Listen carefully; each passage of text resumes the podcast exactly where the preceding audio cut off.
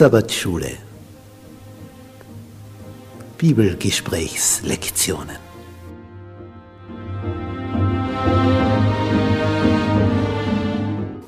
Die Verheißung. Gottes ewiger Bund.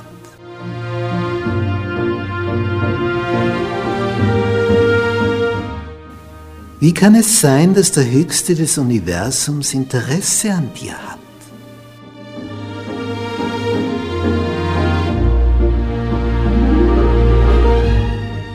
Worauf kommt es an, dass eine Beziehung zu deinem Schöpfer entsteht?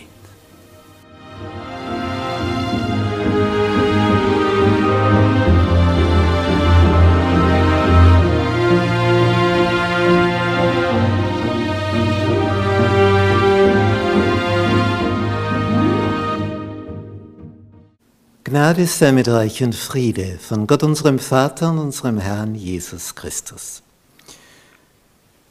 In unserer Studienbetrachtung über die Verheißung Gottes ewiger Bund, Lektion 8, Gesetz des Bundes.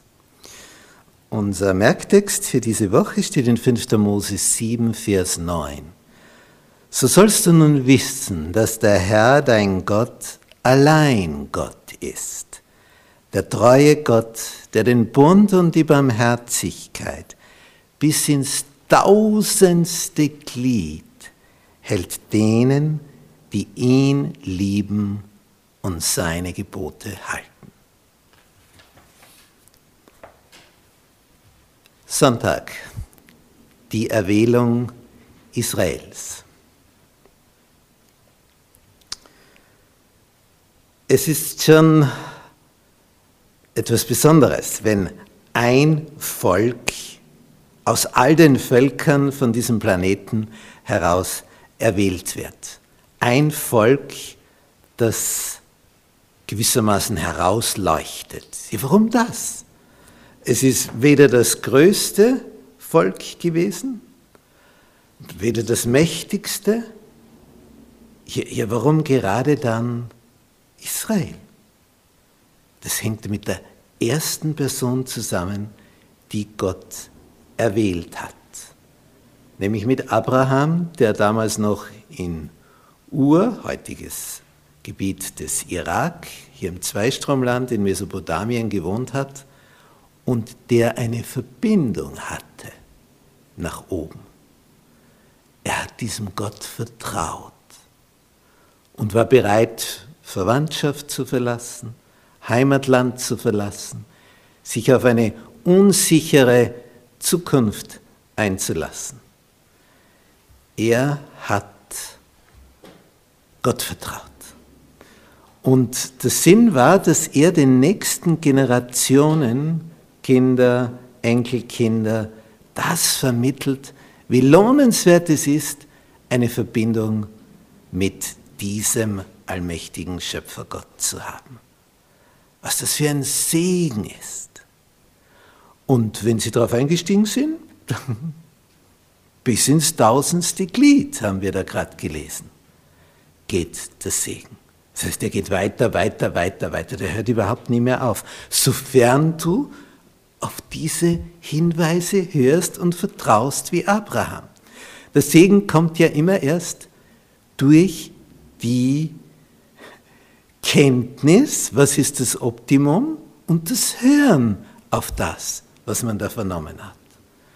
Wenn man abweicht, ja, dann hat man natürlich nicht dieses Optimum, bis man am Ende alles verliert. Und das Volk Israel hat das ja auch erlebt, wie es auf und ab in seiner Geschichte die Erfahrungen gemacht hat. Waren sie treu? Waren sie gesegnet? Waren sie nicht treu? Dann erlebten sie eben das Gegenteil von Segen. Und all diese Geschichten dienen ja letztlich dazu, dass wir begreifen und verstehen, dass es ein riesen, riesen Vorteil ist, diesem Gott zu vertrauen. Denn du kannst es anhand der Geschichte von Menschen, von Völkern nachverfolgen. Haben sie Gott vertraut? Waren ihm gehorsam? Dieses prächtige Ergebnis.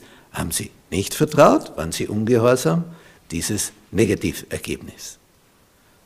Also es liegt an uns, was wir daraus machen mit der Kenntnis, mit dem Wissen.